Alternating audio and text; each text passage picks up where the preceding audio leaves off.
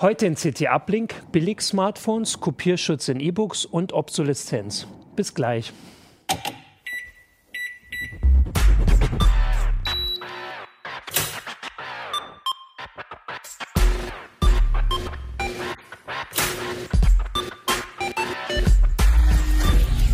CT Uplink.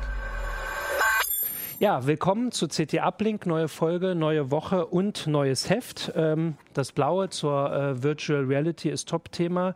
Ähm, da werden wir nächste Woche nochmal drüber sprechen. Das ist ja gerade aktuell überall. Wir haben andere Themen rausgesucht für euch heute und mit mir sind heute hier Äh, Hannes Schurler. Achim Bartschok. Und Christian Wölbert. Genau, und ich bin Martin Holland. Das habe ich vergessen. Ähm, mit Hannes fangen wir an. Du hast ähm, die, ich habe Billig-Smartphones gesagt, aber eigentlich geht es um preiswerte Smartphones. Was genau hast du denn? Ja, je nachdem, wie man es Genau, wie, wie genau man es nehmen möchte. Den Geldbeutel an, ja. Also es sind halt nicht die billigsten Handys, ne? Es gibt halt jetzt schon irgendwie Android-Smartphones für 50, 60 Euro mittlerweile. Wir haben uns halt so die Kategorie rausgesucht zwischen 100 und 160 Euro. Ähm, weil halt erfahrungsgemäß einfach so, dass die Kategorie ist, wo du halt möglichst wenig Geld noch ausgibst, aber alles damit machen kannst. Okay.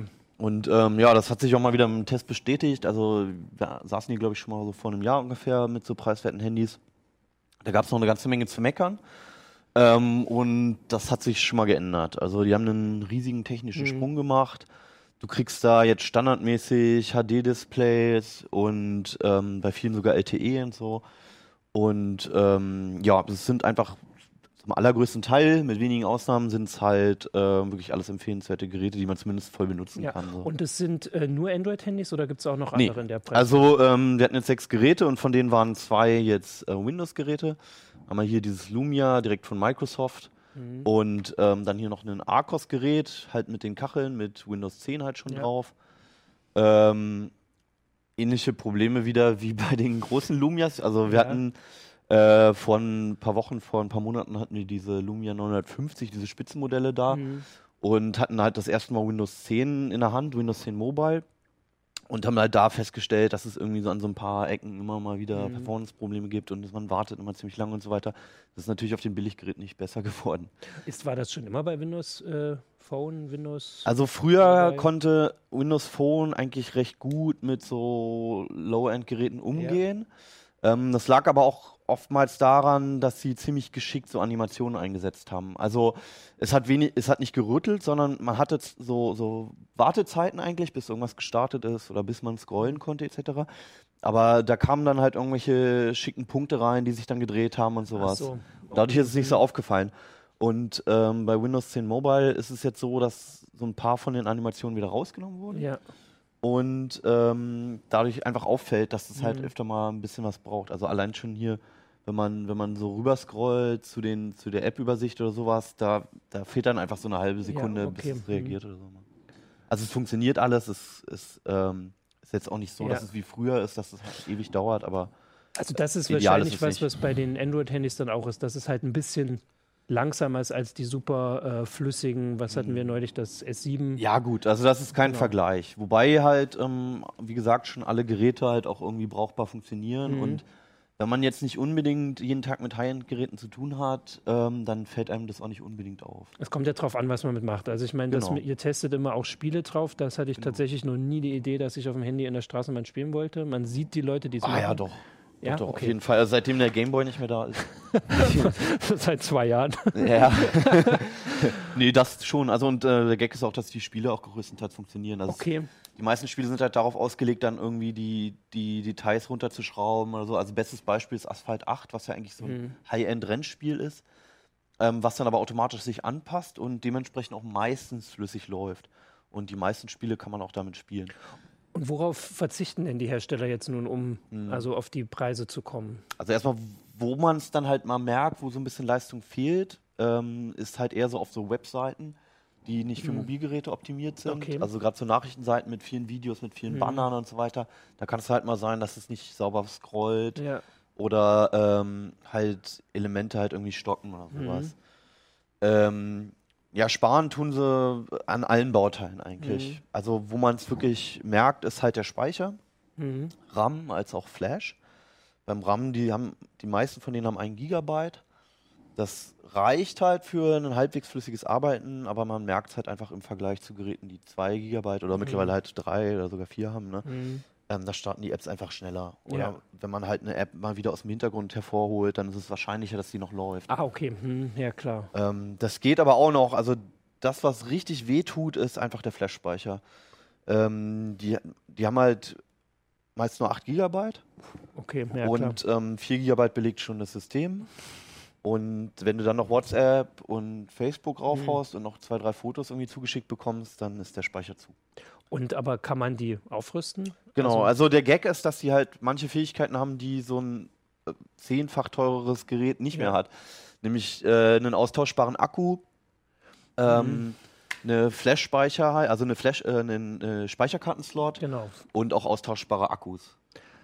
Also das ist alles das, was, was jetzt öfter mal bei iPhones sowieso ja schon immer kritisiert wurde und bei ähm, teureren Geräten halt auch. Und inzwischen ist das ja auch so, dass die Apps da jetzt kein Problem mehr machen, oder? Also groß, dass sie auf externen Speicher, das war ja bei Android. Ja, das ist nicht einfach. Also je nach, je nach Android-Version ähm, ist es, Ah, okay. ist es führt es halt zu Problemen oder man muss erst was einstellen oder spätestens, wenn man die Karte natürlich rausnimmt, ähm, Mhm. zerreißt es natürlich die, die ganze App. Ja. Also es ist kein Ersatz. Wofür es ein Ersatz ist, ist, wenn man Fotos, Musik, Filme speichern Ja. möchte, die kann man eigentlich ähm, relativ unkompliziert auf die SD-Karte einfach ziehen.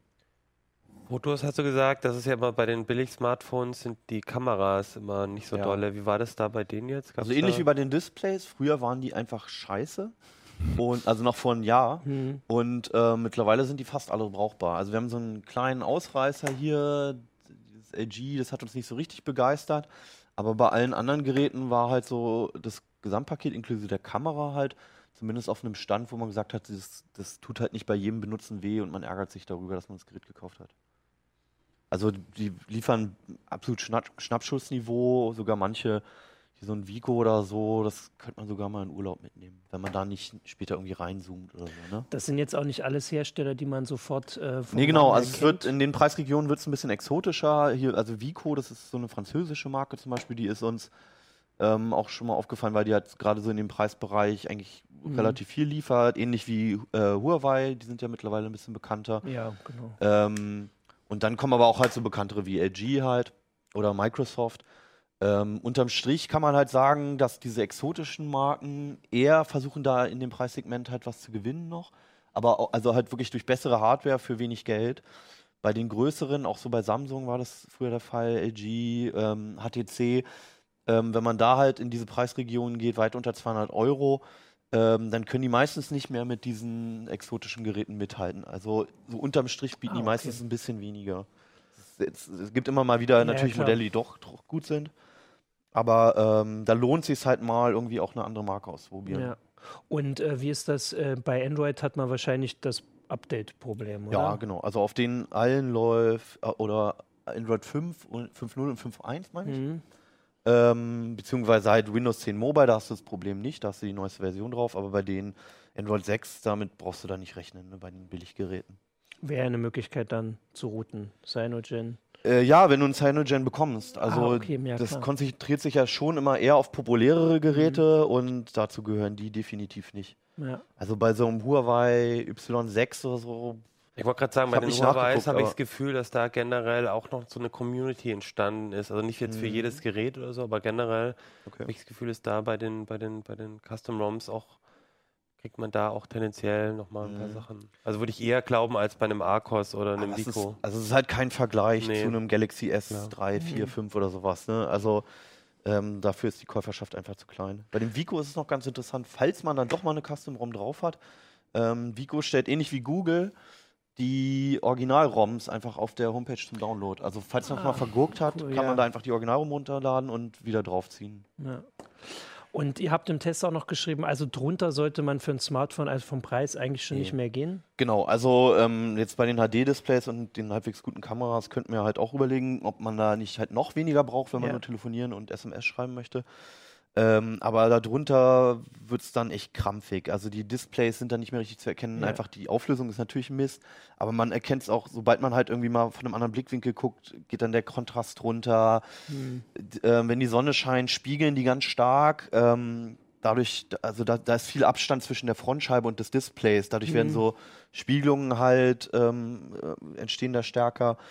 Ähm, der Speicher ist noch kleiner, manchmal ist der dann nur 4 GB groß, was, was man wirklich nicht mehr als Smartphone bezeichnen Ja, kann, weil da ja, nichts mehr ja, raufpasst. genau, da kann ja. man nichts installieren. Da würde ich dann eher, ähm, also wenn man wirklich nur diese Grundfunktionen nutzen möchte, würde ich eher dazu raten, einfach ein klassisches Handy zu kaufen. Ja. Nokia produziert auch noch welche, beispielsweise. Und die kosten 20 bis 30 Euro und das, was sie sollen, können sie dann auch. Ja. Und wenn man jetzt sagt, äh, man hat ein bisschen mehr Geld, ist es so, dass man dann schon ab 200 was Besseres bekommt? Oder Ja, kann man also- sagen, bis 300 Euro bleibt erstmal. Nee, also genau, normalerweise ist es ja so, dass wenn man, wenn man viel mehr drauflegt bei den Smartphones, dass man dann auch an signifikanten Punkten halt auch Mhm. irgendwie mehr bekommt. Ähm, aber wir haben dann festgestellt, dass es so eine kleine Lücke zwischen so 160 und 200 Euro gibt. Ähm, da, da liefern die meisten Hersteller einfach keine neuen Geräte. Also es, es Ja. war, wir haben keine aktuellen Modelle gefunden. Es gibt natürlich welche vereinzelt, aber ähm, irgendwie ist das nicht so abgedeckt. Und ähm, wo man da dann lieber hingreifen sollte, sind dann alte Modelle einfach. Also so alte Mittelklasse-Modelle, Ah, die halt okay. am Anfang Mhm. so 300, 400 Euro Ja. gekostet haben und jetzt halt in diese Preisregion gerutscht sind, wo es dann vielleicht noch Restposten gibt oder vielleicht auch mal ein gebrauchtes Mhm. Gerät. Ähm, ja, aber also vor allem die liefern dann auch die Eigenschaften halt kompakt zusammen. Also die haben ja alle irgendwie, manche haben LTE, manche haben Dual SIM, Mhm. manche haben dann eine bessere Kamera und so. Und wenn man dann halt ein bisschen mehr ausgibt, dann kriegt man das auch alles Ja, in einem okay, Paket ja. und nicht nur vereinzelt.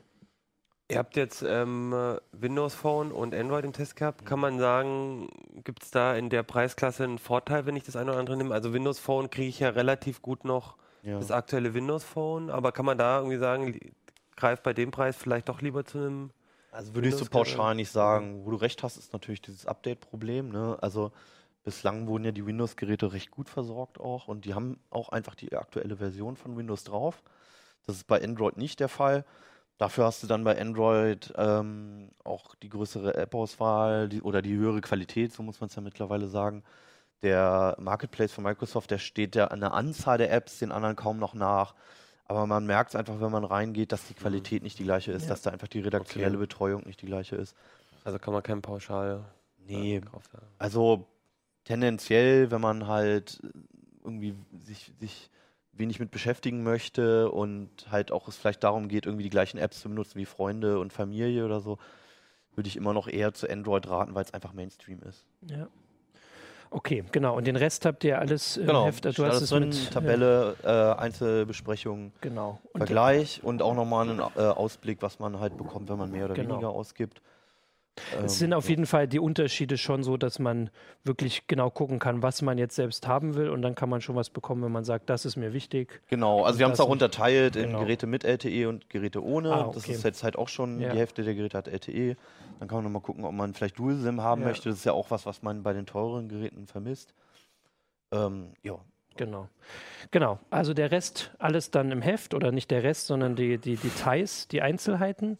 Äh, und auch im Heft, du hast einen, äh, Achim, du hast einen sehr komplexen Artikel geschrieben. Wie ich meine, du hast dich mit Kopierschutz bei E-Books beschäftigt und eigentlich würde man ja denken, also ich als ähm, E-Book-Leser weiß so, das ist ein Thema, gibt es nicht. Äh, also ohne Kopierschutz. Aber so einfach ist es nicht mehr. Nee, ich habe, ähm, du siehst auch, ich habe ein paar neue graue Haare bekommen, seit ich diesen Artikel geschrieben habe. Ähm, es ist ein ziemlich kompliziertes Thema und ähm, der Status quo war eigentlich, dass ähm, in, den, in den vergangenen Jahren eigentlich alle Verlage mit harten Kopierschutzmaßnahmen gearbeitet Genau. haben und auch alle E-Book-Wieder ähm, eben Formate beherrscht haben und das waren dann eben die Kauf-E-Books, waren dann eben auch mit hartem Kopierschutz. Und das heißt einfach, die E-Books sind im Prinzip verschlüsselt und verknüpft mit deinem Nutzerkonto. Das Genau. heißt, du kannst die nicht weitergeben und wenn die Firma mal pleite geht, die den Kopierschutz macht, dann kannst du halt unter Umständen keine neuen Geräte mehr freischalten. Und also eigentlich ist es was, was Oder sie können sie von deinem Gerät löschen. im, äh, genau, können sie im Prinzip auch von einem Gerät löschen. Ähm, und das sind, wobei das theoretisch auch ohne Kopierschutz natürlich, das kommt immer ein bisschen darauf Ja, an, wie der okay, Hersteller, ja, wie stark der auf die Geräte ja. zugreifen kann. Aber also grundsätzlich ist es halt was, was einen sehr stark einschränkt, wo wir halt auch sagen, das ist, finden wir halt eigentlich nicht so gut bei den E-Books, weil es vor allem auch eigentlich die Nutzer bestraft, die, die ehrlichen Käufer vor Genau, allem, die, ja. die haben Einschränkungen. Und es gibt ja trotzdem alle E-Books auch ähm, geknackt. Der Kopierschutz ist in ein paar In ein paar Ja, ja, Sekunden klar. ist der geknackt Ja. bei jedem E-Book und die gibt es alle auf, auf, auf den Tauschbörsen auch. Und, zum, und dann hast du halt keinen Kopierschutz mehr drauf, wenn die auf den Tauschbörsen sind. Das heißt, die Leute, die sich auf den Tauschbörsen holen, haben sogar ein Buch, womit sie mehr machen Ja, können. genau.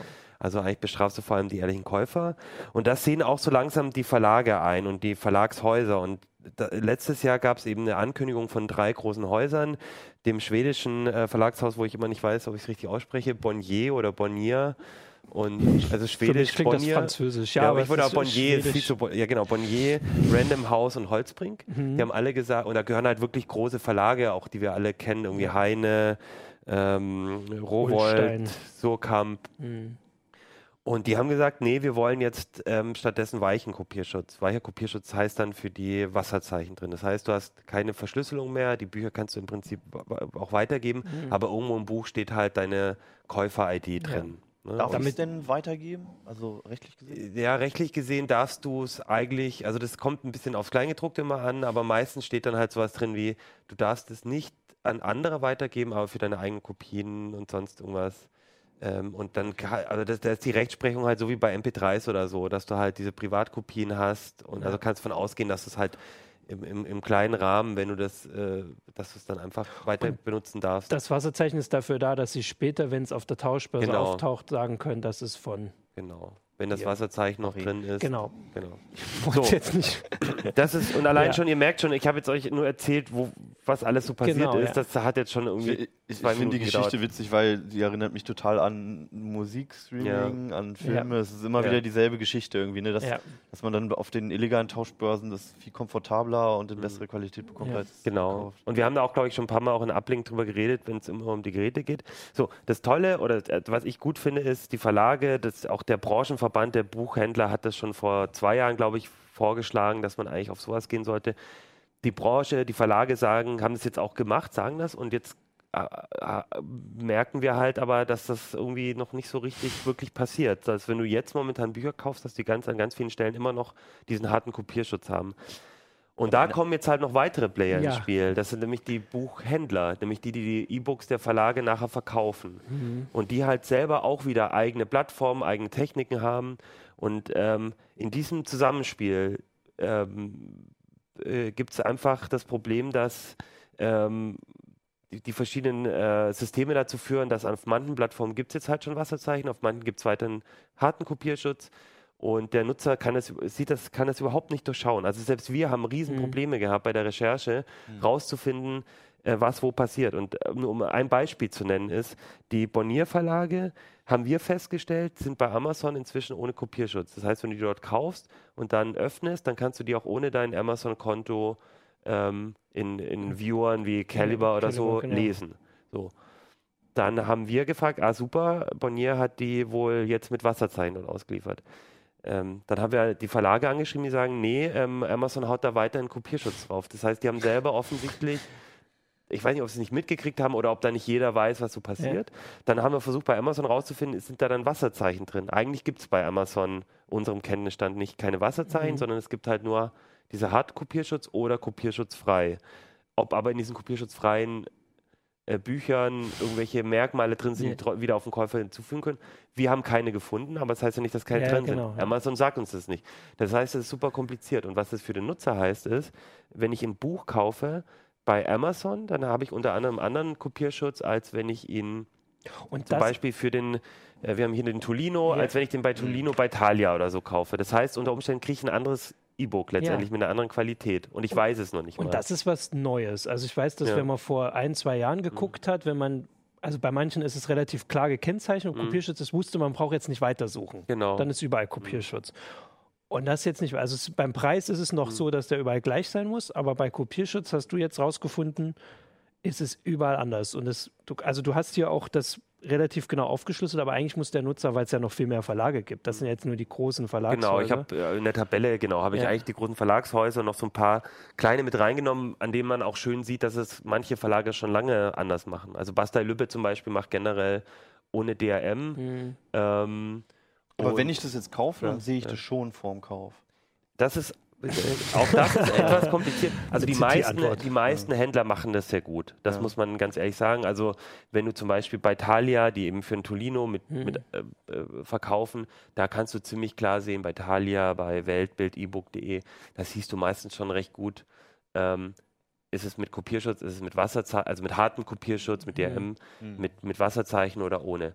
Aber zum Beispiel bei Amazon siehst du es nicht. Bei Amazon, dies, da steht grundsätzlich gar nichts dran. Mhm. Und du musst, bei Amazon ist auch äh, der mit, der am wenigsten kopierschutzfreie Bücher hat. Mhm. Das heißt, da musst du auch davon ausgehen, dass Kopierschutz drauf ist. Aber wie gesagt, wir haben welche gefunden, die, und das haben wir aber nur rausgefunden, wir haben, ich habe irgendwie für 70, 80 Euro, 90 Euro äh, stichprobenartig Bücher gekauft, habe die dann alle danach zurückgegeben. Das geht bei Amazon zum Glück. Aber ich hatte auch schon Angst, dass mein Account jetzt irgendwie gesperrt Ja. wird deswegen. Aber ich habe das nur mit Stichproben rausgefunden, ne? weil, weil du das anders gar nicht rauskriegst. Und wie gesagt, offensichtlich die Verlage zum Teil nicht ganz sicher, äh, nicht klar ist oder vielen in den Verlagen nicht klar ist, was da eigentlich passiert. Und woran liegt das jetzt? Also dieses Durcheinander? Mhm. Also das liegt einfach daran, dass zum Beispiel Amazon und ähm, äh, eine andere Strategie fährt, zum eigentlich keine offiziell wohl keine Wasserzeichen auch anbietet Mhm. und generell, so sagt man mir es zumindest von Verlagsseite aus, ähm, den Verlagen eigentlich wenig Möglichkeiten anbietet, wie sie das machen Mhm. wollen. Das heißt, da ist der Buchhändler ist zuständig für den Kopierschutz und de- der ähm, entscheidet dann auch sehr stark, was geht, was nicht. Bei anderen Buchhändlern, wie zum Beispiel die aus der Tolino-Kette, da ähm, haben die Buchhändler quasi mehr Optionen und auch zum Teil mehr Einfluss. Aber auch da gibt es wieder Komplikationen. Ähm, um nochmal eine letzte Mhm, zu nennen, ist, es gibt auch Unterschiede zwischen den Tolino-Partnern, das sind Thalia, Weltbild, also eigentlich alle Ja. große E-Book.de und ähm, zum Beispiel Ciando oder Chiando. Mhm. Ähm, die haben nämlich ein eigenes Wasserzeichenschutzsystem, das komplexer und ähm, schwieriger zu entfernen Ja. ist als bei den Tolinos. Weil bei Tolino macht das, macht das Tolino quasi selber und die haben Wasserschutzzeichen. Das ist im Prinzip irgendwo ist in dem, in dem EPUB eine Datei drin, da steht halt dein Name drin und das ist aber alles so. Genau. Und deswegen haben sich manche Verlage dazu entschieden, bei Tolino noch nicht auf Wasserzeichen zu wechseln, weil ihnen dieses Wasserzeichen zu einfach ist. Ja. Bei Chiano aber schon. So, und das heißt, selbst bei Buchhändlern, wo, also äh, auch da Ja. gibt es dann nochmal Unterschiede. Ähm, und deswegen muss, entscheiden sich die Verlage bei dem einen Händler, nehme ich es rein mit Wasserzeichen, beim anderen nicht. Dann ähm, gibt es Buchhändler, wo es einfach pauschal nicht geht. Das heißt, der Verlag sagt dann, gut, dann nehmen wir halt die härteste Stufe. Dann ist es so. Ähm, und dann im Hintergrund gibt es halt auch noch mehr. Da gibt es halt auch Distributoren, die geben, du kannst denen das Buch geben, Bookwire oder so. Oder mit denen arbeitet zum Beispiel Ja. auch Heise zusammen, wenn Ja. wir mit ähm, ähm, wenn wir ähm, Hefte, äh, Mhm. Sonderhefte irgendwo anbieten. Da kannst du bei Bookwire wieder sagen, ich möchte es in den und den und den Shops und dann kümmert sich wieder so ein Distributor darum, wer, was wo reingeht. Und dann ist der Distributor wieder davon, ist es Ja. abhängig, welchen Kopierschutz dann unter Umständen irgendwo drin ist. Witzig, dass Es sie, ist dass sau kompliziert. Also mit den Methoden, ähm, mit denen sie versuchen zu verhindern, dass irgendwas kopiert wird, dass sie dann eigentlich einem die besten Ja. Gründe geben, irgendwo was, Ja. so ein Buch zu klauen, ja. Weil es einfach so kompliziert Also ich meine, es ist natürlich ist. jetzt schon mal gut zu wissen, dass es überhaupt die Möglichkeit gibt. Mhm. Also ich weiß, dass ich Bücher manchmal, also ich habe immer geguckt, ob ich bei Verlagen, weil ich es nicht unbedingt nur bei Amazon kaufen will, ähm, aber für ein Kindle muss ich es halt dann umwandeln können. Mhm. Und deswegen hatte ich immer mal bei Büchern geguckt, ob ich es beim Verlag kriege. Teilweise zeigen die auch nicht, ob Kopierschutz da ist und dann kaufst du was und kannst nichts mitmachen. Ähm, also Ja. kann man schon immer, aber ähm, und dass es jetzt die Möglichkeit gibt, ist ja schon mal interessant Ja. zu wissen. Aber das ist ja also für den normalen Leser, der einfach nur ein Buch kaufen will, Also eine halbe Stunde. Genau. Also zwei Sachen dazu. Also ich glaube zum einen, da, da wird und muss sich noch einiges ändern. Ich glaube, Hm. die Verlage sind schon, also die verstehen es auch und sagen mir auch, haben mir auch gesagt, sie arbeiten daran, dass es besser wird, aber also momentan ist es halt ein Chaos. Ähm, das andere ist, was ich auf jeden Fall noch abschließend sagen mö- möchte, ist, äh, es lohnt sich auf jeden Fall drauf zu gucken. Und es gibt ja Mhm. eben Shops, wie ich halt gesagt habe, zum Beispiel Chiando ist, ist da sehr gut, aber auch ähm, Thalia und, und, und, und so ein paar andere, da siehst du, ob ein Wasserzeichen drin ist oder ein Mhm. richtiger Kopierschutz. Und es lohnt sich danach zu gucken und die auch eben nicht mit hartem Kopierschutz zu kaufen, weil du ein, ein, ein Buch zum Beispiel, das du dann bei Chiando mit Wasserzeichen kaufst, kannst du danach sogar für dein Kindle konvertieren. Und das heißt, wenn du das nicht bei Amazon kaufst, dann hast du, dann fehlen vielleicht so ein paar Komfortfunktionen wie dieses, ähm, ich lasse mir Wörter einblenden Ja. zur Übersetzung Mhm. und so. Aber dann hast du das Buch bei einem anderen Händler gekauft, konvertierst es mit Caliber oder einem anderen Tool, kriegst für dein Kindle, aber hast dann dann wirklich eine kopierschutzfreie Version oder eine wasserzeichengeschützte Version und kannst sie auf allen Readern, Ja, auch eben, in zehn Jahren, ich wenn du, dir, wenn du wechselst, Kindle, ich hatte genau, das, ich ja. habe gerade vor einem Jahr gewechselt, dann hast du dieses Buch im, im, ohne Kopierschutz und musst nicht illegal Ja. den entfernen. Weil das, ist ja dann immer Recht die habe ich aber auch, dass ich, wenn ich so ein kopierschutzfreie Dann Buch darfst habe, du- dann darf ich es auch in andere Formate Genau, so du darfst mit dem Buch im Prinzip, ähm, du darfst das Buch benutzen für dich. Aber ich äh, dürfte all wahrscheinlich, aber ähm, wenn ein Kopierschutz drin ist, dann dürfte ich ihn nicht äh, Wenn entfernen. ein wahrscheinlich. harter Kopierschutz, äh, eine harte Kopierschutzmaßnahme darfst du nach deutschem Ja. Recht nicht entfernen, das ist illegal. Und das Wasserzeichen? Äh, da bin ich mir auch nicht ganz sicher, konnte Hm. ich auch nicht so richtig klären. Hm. Ähm, also im Prinzip wäre es ein leichtes, das auch zu entfernen, aber ich, ich, ich, ich- ich denke, also so wie ich die Rechtslage auslege, ist das Entfernen von Kopierschutz ist illegal und damit würde für mich, glaube ich, auch ein Wasserzeichen. Aber das ist ja für mich jetzt als Aber dann brauchst du auch nicht. Ich Genau. meine, wozu willst du das entfernen? Also Ja. wenn du es eh nur Ja, privat benutzt oder nur oder selbst jemanden Ja. verleihst aus deinem Freundeskreis. Also oder, irgendjemand lädt ja diese E-Books offensichtlich hoch, Ja. auch in, in die klar. Netze. Also aber die finden sowieso. aber die, Ja. die können auch. ich will jetzt auch keine Empfehlung Ja, geben, nee, das nee, hat mich immer aber rechtlich das, das hilft, da hilft der harte Kopierschutz ja, eh nicht. Erklärst du in Genau. dem Artikel auch, wie ich rausfinde, ob ein Wasserzeichen drin ist und Ja, wo man das findet? äh, genau. Also ich erkläre zum einen, wo du es in den Shops finden kannst, ähm, zum anderen aber kann man auch selber auf Suche gehen. Also wenn man sich nicht sicher ist, habe ich ein paar, also du, es, es gibt halt unterschiedliche Wasserzeichen und ich konnte jetzt nicht alle erklären, aber ich habe an zwei Beispielen auch nochmal gezeigt, nämlich zum Beispiel Tolino und das, was bei Chiando auch drin ist, habe ich gezeigt, wie das genau aussieht und an welcher Stelle das so ist. Dann kann man selber mal gucken, Ja. ob, ob seine Bücher ein Wasserzeichen drin haben. Ist auch ganz interessant technisch, ne, wie die das Ja, ja, machen. klar. Ja, krass. Also äh, auf dass jeden sich Fall. das immer wieder wiederholt, ne? Ja. Egal mit welchen Medien, das ist halt immer erstmal Abfuck irgendwie Aber es hat auf jeden Fall ganz schön lang gedauert bei E-Books. Wir haben das im Uplink, hatten wir das schon besprochen, haben gesagt, es müsste eigentlich jedem klar sein, dass nur die Nutzer gegängelt werden, die, die kaufen, ehrlich. Und deswegen ist es jetzt ja interessant zu sehen, dass es jetzt quasi die ersten Schritte gibt, Mhm.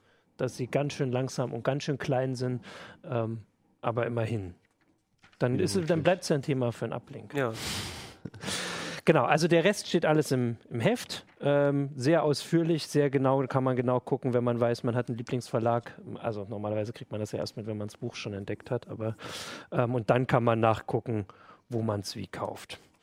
Genau. Und Christian, du hast ähm, dich mit, kriege ich jetzt keinen Übergang hin, ähm, mit alter Technik beschäftigt oder beziehungsweise ähm, damit, wie sie obsole obsolet wird, obsoles mit der Obsoleszenz von Technik. Da gibt es ja immer so quasi, ich weiß jetzt nicht Verschwörungstheorien, aber es gibt so Leute, äh, also so Theorien, dass Geräte so gebaut werden, dass sie nach pünktlich nach äh, Auslaufen der Garantie kaputt gehen, ähm, damit ich mir ein neues kaufe. Genau. Und genau, Ja, also wenn man ist da was dran? versuche ich gleich zu beantworten. Ja. Also ähm, das Thema heißt äh, geplante Obsoleszenz und ähm, fast immer ist damit gemeint äh, Betrug. Also Mhm. dass ein Hersteller Ja. ähm, das Gerät absichtlich und böswillig so konstruiert, dass es ähm, zu einem bestimmten Zeitpunkt äh, kaputt geht, Mhm. indem er irgendwo eine Schwachstelle einbaut. Und ähm, man kann diesen Begriff geplante Obsoleszenz aber auch anders verstehen, nämlich wenn man es einfach mal rein wörtlich nimmt, heißt es ja nur Obsoleszenz, das heißt, ich kann es nicht mehr benutzen. Ja, Ähm, und geplant heißt, ähm, es ist eine, ein Zeitpunkt geplant, wo man es nicht mehr benutzen kann. Mhm. Und äh, das muss ja nicht unbedingt was Böses sein, weil ähm, keiner verlangt Handys, die äh, 100 Jahre halten. Oder man könnte ja auch einen Schuh bauen. fast keine. Man könnte ja auch Schuhe bauen, die 100 Jahre halten, Ja. aber die wären dann halt nicht sehr bequem. Also ja, okay. das heißt, ähm, Modisch auch nicht.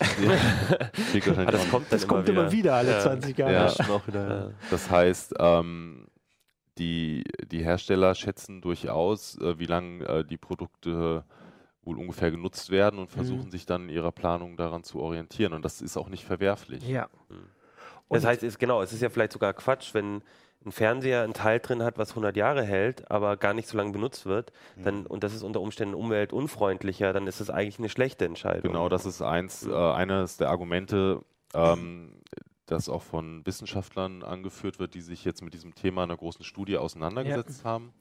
Diese Studie war auch der Anlass für den Artikel.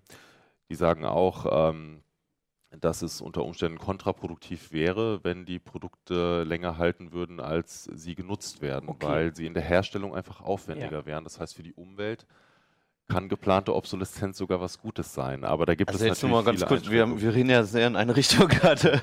Wir reden ja nicht von 100 Jahren, ne? wir Ja. reden ja halt davon, dass der Drucker nach anderthalb oder zwei Jahren im Eimer ist. Mhm. Also meistens ja zwei Also Jahre. die, die Darum geht's ja, ne? Ausgangsgeschichte war ja irgendwie ein äh, Tintenstrahldrucker, der, Mhm. also wo es den Anschein hatte, als hätte ein Prozessor gesagt, jetzt ist Schluss. Also jetzt ist er alt genug. Kommt mir bei allen Geräten so Genau, vor, wenn also die kaputt gehen. Das ist wirklich ein technisches Gerät, was dazu in der Lage ist, dass man so programmieren kann. Da kann man ja ne, die Zeit Ja. einstellen und das war ja der Ausgang. Das wurde untersucht. Und das ist natürlich schon noch was anderes als er hält 100 Jahre. Genau. Also die ähm, Studie hat sich ein paar von diesen Beispielen konkret Ja. rausgegriffen und das ist sehr spannend, weil jeder kennt diese Argumente, in dem Drucker ist ein Chip drin und äh, der macht irgendwann Schluss, um den Drucker lahmzulegen. Mhm. Oder Hersteller konstruieren äh, Waschmaschinen absichtlich so, dass sie kaputt gehen. Das sind Ja. so diese klassischen Genau. Beispiele oder Handrührgeräte. Mhm. Ähm, und die sind in der Studie drin. Es lohnt sich wirklich, die Studie im Original mal zu lesen. Und bei den Druckern sagen die äh, Forscher, ähm, dass das keine böswillige Manipulation ist bei diesen Druckern, sondern es gibt tatsächlich einen Chip, der Mhm. etwas zählt, aber das ist nicht dazu da, um, ähm, um den Drucker ohne Grund lahmzulegen, sondern um den Drucker lahmzulegen rechtzeitig, bevor die Tinte rausläuft aus einem kleinen Schwämmchen, wo sich unten die überschüssige äh, Tinte sammelt. Die Tinte würde sonst Okay, auf deinen Tisch ja. laufen. Und, ähm, Tolle Konstruktion. Aber kann man dann nicht einfach dieses Schwämmchen größer machen? Oder anderes Schwämmchen? Also, Ähm, ist natürlich eine berechtigte Frage, ähm, aber ähm, ich, ich nehme an, dass ähm, die Hersteller eine bestimmte Lebensdauer von diesem Drucker angenommen haben, äh, eine bestimmte Nutzungsdauer und darauf auch dieses Schwämmchen ausgelegt haben, also die Lebensdauer an die Nutzungsdauer angepasst ach so. haben. Und ähm, vielleicht haben sie fünf Jahre Du angenommen. hast auch gesagt, sechs, das ist jetzt ein, es war ein Billigdrucker. Also es Genau. gibt technische Lösungen, die das können, aber die sind wahrscheinlich teurer. Wie denn, aber nochmal kurz dazu, dann, dann ähm, schaltet der ihn einfach ab für immer oder äh, wie funktioniert das? Also in dem Beispiel, was in der, in der Studie äh, Mhm. genau untersucht wurde, kommt dann eine Fehlermeldung und der Drucker muss zum Service oder muss zur Reparatur. die würden dann wahrscheinlich das Schwämmchen die Fehlermeldung ist nicht sonderlich aussagekräftig und äh, natürlich kann man das reparieren, ja. aber das Problem ist natürlich, die Reparatur kostet mehr als Ja. ein neuer Drucker. Ah, okay. Aber es gibt natürlich Aber Drucker, wo man dieses halt, Schwämmchen einfach austauschen kann. Ja. Das heißt, Aber, aber äh, äh, resettet sich dann der Chip, wenn ich das selbst mache? Ähm, wahrscheinlich musst du dann noch eine Tastenkombination drücken, um diesen Chip zurückzusetzen Ah ja, und diese okay. Fehlermeldung auszublenden. Also prinzipiell Deswegen haben natürlich viele Leute gedacht, diese, äh, der Drucker funktioniert dann noch weiter. Mhm. Deswegen haben natürlich viele Leute gedacht, das ist sozusagen ein bös, eine böswillige Designmanipulation ohne Grund. Aber die Studie sagt eben ganz klar, es gibt einen Grund, nämlich soll die Tinte nicht rauslaufen und dir den Schreibtisch versauen. Genau, und die, die Behebung des Problems würde den Drucker teurer machen. Genau, es gibt Also natürlich zum- viele, zumindest. viele, viele Drucker, die ähm, austauschbare Ja. Tintenbehälter haben und die sind halt eben etwas teurer. Natürlich muss man kritisieren, dass bei diesen Billigdruckern den, äh, die Hersteller den Kunden das in der Regel nicht genau erklären, Ja, was das Problem ist. Aber ich habe auch noch unseren äh, Druckerexperten hier in der Redaktion gefragt. Ähm, der hat mir dann noch erklärt, dass ähm, wenn man ähm, äh, nicht Originaltinte verwendet, äh, dass dann die Düsen öfter gereinigt werden müssen. Mhm. In manchen Fällen, nicht Ja. bei allen nicht Originaltinten. Ja. Und dann, dass natürlich dieses Schwämmchen viel schneller voll läuft, als der Hersteller es äh, geplant hat und dann das Problem früher auftritt. also das heißt, nach der Studie haben die Nutzer, wir, schon eine gewisse Mitschuld. Also wir kaufen den billigsten Drucker oder den günstigsten, der dann nur dieses Schwämmchen hat. Äh, und wir nehmen nicht Originaltinte, weil die ja wirklich teuer ist. Also ich meine, das ist ja schon ein preislicher Unterschied. Ja, also da, so würde ich es auch Also, wirklich nee, nicht ich sagen, dass wir als Kunden schuld sind. Ne? Also wenn, wenn so eine Tinte überteuert ist, dann Ja. ist sie halt überteuert. Nee, ich sage, die Studie kommt zu dem Ergebnis. Dass, also das ist ja dann eine Konsequenz, aus wenn die Studie sagt, das ist eine Erklärung und das ist eine Erklärung, dann sagt die Studie, Also die Studie äh, macht zum Glück keine äh, Schuldzuweisung, sondern versucht einfach nur auf, auseinanderzudröseln, was gibt es für Ursachen der Okay, mhm. Und ähm, das wird sehr schön äh, differenziert zwischen äh, werkstofflicher Obsoleszenz, also dass irgendwas durchbricht, äh, der psychologischen Obsoleszenz, dass irgendwas aus der Mode kommt und das liegt dann natürlich wieder im Bereich des Verbrauchers. Mhm. Aber trotzdem, finde ich, kann man nicht dann einfach dem Verbraucher die Schuld geben, weil diese, Ja. diese Moden kommen ja auch irgendwo her und da haben die Ja. Hersteller auch wieder ihren Anteil dran. Und dieses ganze komplexe Gebilde ähm, lässt die Studie außen vor, sondern sie versucht einfach nur technisch und wissenschaftlich an das Thema heranzugehen. Und darau- damit kann man natürlich nur begrenzte Aussagen treffen. Mhm. Und eine Aussage in dies, aus diesem, dieser technischen Untersuchung ist halt, bei diesem Druckerbeispiel oder auch bei diesen äh, Elkos in Fernsehern gibt es durchaus technische Gründe für die Konstruktion. Natürlich sind die nicht wünschenswert, nicht schön, Mhm. aber es ist kein äh, absichtlicher Betrug, äh, den man vor Gericht äh, verurteilen könnte. Ähm, wer hat denn die Studie in Auftrag gegeben? Und ähm, die, das würde mich nochmal interessieren, falls du es gerade noch nicht schon gesagt hast. Aber und, ähm, und ist die denn so, also da gab es doch bestimmt auch schon Kritik, wenn ich das richtig gelesen habe bei dem Artikel. Ja, also die Studie ist vom ähm, Umweltbundesamt in Auftrag Mhm. gegeben, ähm, also eine Behörde im Bereich des äh, Umweltministeriums. Und ähm, das Witzige ist, es gab schon mal so eine Studie in den 70er Jahren, ähm, die hieß damals, äh, gibt es geplanten Verschleiß? Und das Ja. war auch so ein Mammutwerk von ein paar Ja. hundert Seiten. Ich glaube, es waren auch ungefähr 300. Und ähm, das zeigt eben, was das, was das äh, Witzige an dem Thema ist, das ist einfach nicht totzukriegen. Mhm. Es wird äh, wahrscheinlich in alle Ewigkeit diskutiert werden, einfach weil ähm, man, das ist zumindest meine Theorie, ähm, nicht äh, schlussendlich beweisen kann, ob es diese böswilligen Mhm. Designmanipulationen gibt oder nicht, weil dafür Ja. müsste man ja jedes einzelne Gerät auf der Erde untersuchen, technisch. Und ähm, also diese ganze Verschwörungstheorie kann man nicht widerlegen, weil man ja nicht alle Hersteller und alle Geräte untersuchen kann. Sonst würde es ja als Verschwörungstheorie auch nicht funktionieren. Genau. Genau. Und Also selbst wenn man ja. so eine Designmanipulation findet, kann in den meisten Fällen der Hersteller sich immer noch wahrscheinlich rausreden und sagen, das hat aber nebenbei auch noch den Grund äh, XY. Ja. Also im Zweifelsfall, ich wollte gerade sagen, im Zweifelsfall kann man halt immer argumentieren, das ist halt preiswerter. Wenn das Genau. Teil halt irgendwie so dünn ist, dass es irgendwann durchbricht, dann ist es natürlich preiswerter, weil es irgendwie ein bisschen weniger Material Genau, braucht, das ne? kann man immer sagen, ja. Und es kommt ja noch dazu, dass wir bei bestimmten Geräten, das hast du ja gesagt, bestimmte ähm, Nutzungsdauern selbst erwarten auch. Also wenn die Nutzer Handys kaufen und sich jedes Jahr ein neues Smartphone kaufen, dann wären die Hersteller ja nicht, also wird ja keiner äh, dazu aufgefordert, eins herzustellen, was jetzt mal fünf Jahre aktuell Genau, bleibt oder so. das ist eben einer der So. Kritikpunkte auch Ja. an dieser Studie, dass die Studie nimmt tatsächlich an, so wie du sagst, dass die Hersteller versuchen, die geplante Nutzungsdauer zu treffen in der Konstruktion. Mhm. Also sie unterstellen oder vielleicht machen sie sogar Marktforschung, dass äh, Smartphones im Schnitt äh, zwei oder drei Jahre genutzt werden und dass es also reicht, den Akku zum Beispiel darauf auszulegen. ja. Ähm, die Studie geht jetzt aber nicht darauf ein, ähm, ob ähm, die Hersteller vielleicht mit anderen Maßnahmen sogar dafür sorgen, dass so. Handys immer Ja, kürzer Wir werden. Zum ja Beispiel dadurch, dass sie jedes Jahr ein neues Modell vorstellen Mhm. oder sogar Ja, alle sechs Monate. Also Software ist ja auch ein Knackpunkt. Ne? Das ist Genau. ja, ähm, Mhm. Damals war das die Geschichte mit dem iPad 1, wo denn irgendwie nochmal das letzte Update kam, was es auf einmal die Performance sowas von in den Keller hat gehen lassen. Genau. Stimmt, ja. Oder bei den Galaxy S-Modellen liest man es ja auch immer wieder, dass dann halt, wenn das übernächste Modell da ist, dass dann irgendwie noch ein Software-Update kommt und die Geräte mysteriöserweise halt irgendwie langsamer werden. Keine Ahnung, was dran ist, so, Mhm. ne? Aber sowas ist ja auch immer eine Theorie, Genau. dass dann halt auch von außen der Hersteller nochmal mit einem Software-Update Genau. eventuell das Gerät Und ich obsolet finde, machen das sind die wichtigen Punkte, über die wir, über die wir mehr diskutieren sollten, als über Ja. diese böswillige Designmanipulation, Ja. weil diese böswillige Designmanipulation kann man eh nicht nachweisen. Das wurde Mhm. jetzt wahrscheinlich 100 Jahre lang versucht und es Mhm. wurde noch kein Hersteller Ja. wegen Betrug verurteilt. Aber ähm, es gibt durchaus Möglichkeiten, aus dieser Misere rauszukommen. Zum Beispiel, man kann vorschreiben, dass die Hersteller ihre Kunden besser aufklären müssen, wie lange hält der Akku. Das kann man ja alles Stimmt, messen. Ja, genau. Man kann die Hersteller zwingen, äh, Ersatzteile länger zur Verfügung zu stellen. Mhm. Man kann vorschreiben, dass Geräte so konstruiert werden müssen, dass sie leichter repariert werden können. Dann werden die Reparaturen wieder günstiger und so weiter. Also man kann ganz viel machen, wenn man sich nicht auf dieses Betrugsthema versteift, was Stimmt, ja. leider immer in den Vordergrund gestellt Ja. wird. Das finde ich ganz gut, weil ich glaube auch, also es gibt einfach eine geplante Marktdifferenzierung und jeder Hersteller braucht ein teures Gerät mit viel Qualität und ein Unterscheidungskriterium zum billigen. Mein Lieblingsbeispiel ist immer, ähm, wie Stefan Portek mal Displays getestet hat und es gab bei, zwischen einem teuren und einem billigeren Gerät von seinem Hersteller den einzigen Unterschied, dass das Gehäuse So, bei den dicker, Fernsehern. bei den Fernsehern stimmt. Da war dann- Gehäuse dicker war. Und das da- war der einzige Unterschied. Und die Hersteller brauchen halt Unterscheidungsmerkmale zwischen teuren und billigen Geräten und das führt oft dazu, Mhm. dass die billigen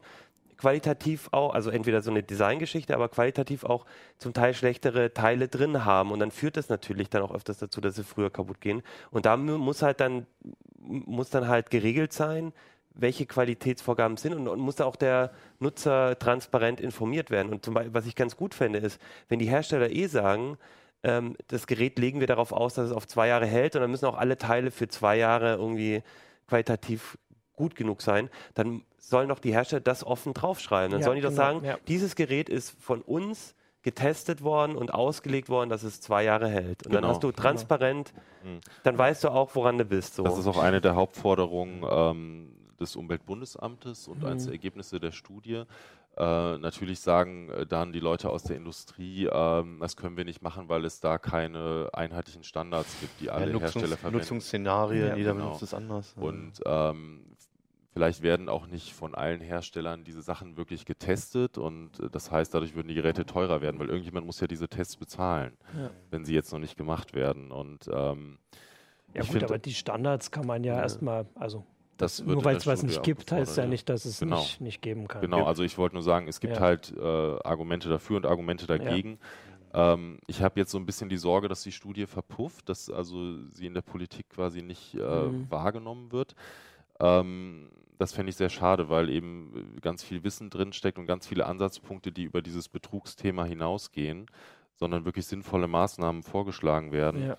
Und ähm, ja, es wäre wirklich schade, wenn ähm, diese Diskussion jetzt quasi sich nur auf diese Betrugsfälle wieder konzentriert, die immer wieder aufkommen und nicht auf das Thema Ersatzteile, ähm, reparaturfreundliche Ja. Konstruktion, Informationspflichten. Das sollte einfach weiter vorangetrieben werden. ja, und das ist nicht verpufft, dafür haben wir ja gesorgt.